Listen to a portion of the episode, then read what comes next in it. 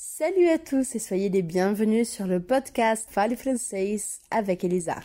Vamos lá? Hoje eu tenho uma surpresa para você. Você vai acompanhar junto comigo a leitura do livro Le Petit Prince em francês. Agora presta atenção, porque essa leitura é leitura real, da vida real mesmo.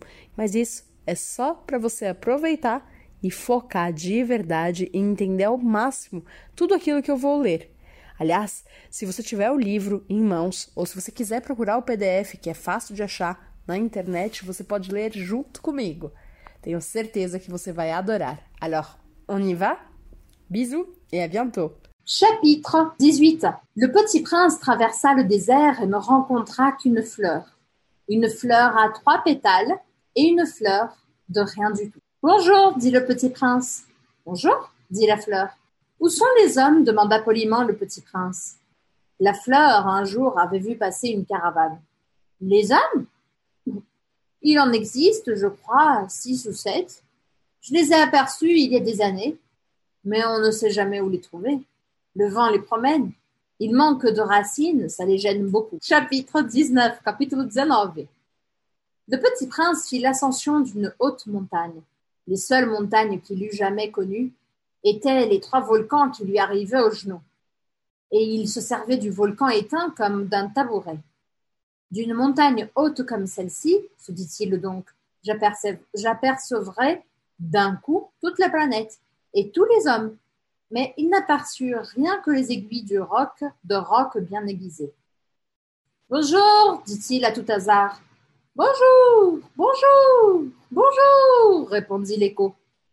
Qui êtes-vous? dit le petit prince. Qui êtes-vous? Qui êtes-vous? Qui êtes-vous? répondit l'écho. Soyez mes amis, je suis seul, dit-il.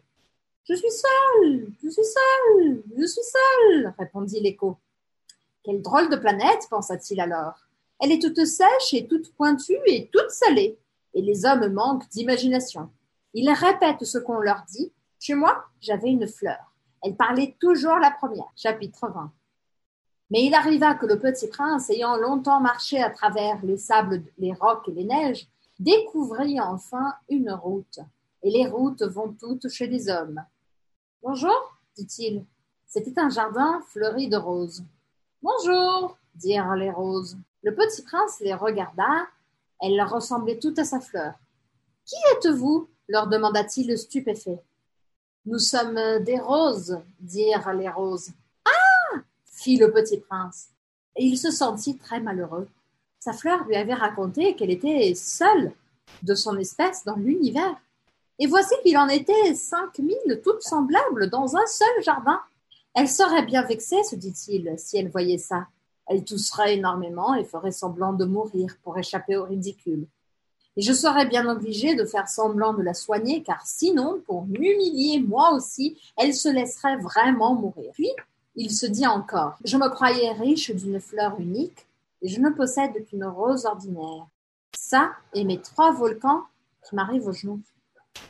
Et dont l'un, peut-être, est éteint pour toujours. Ça ne fait pas de moi un bien grand prince.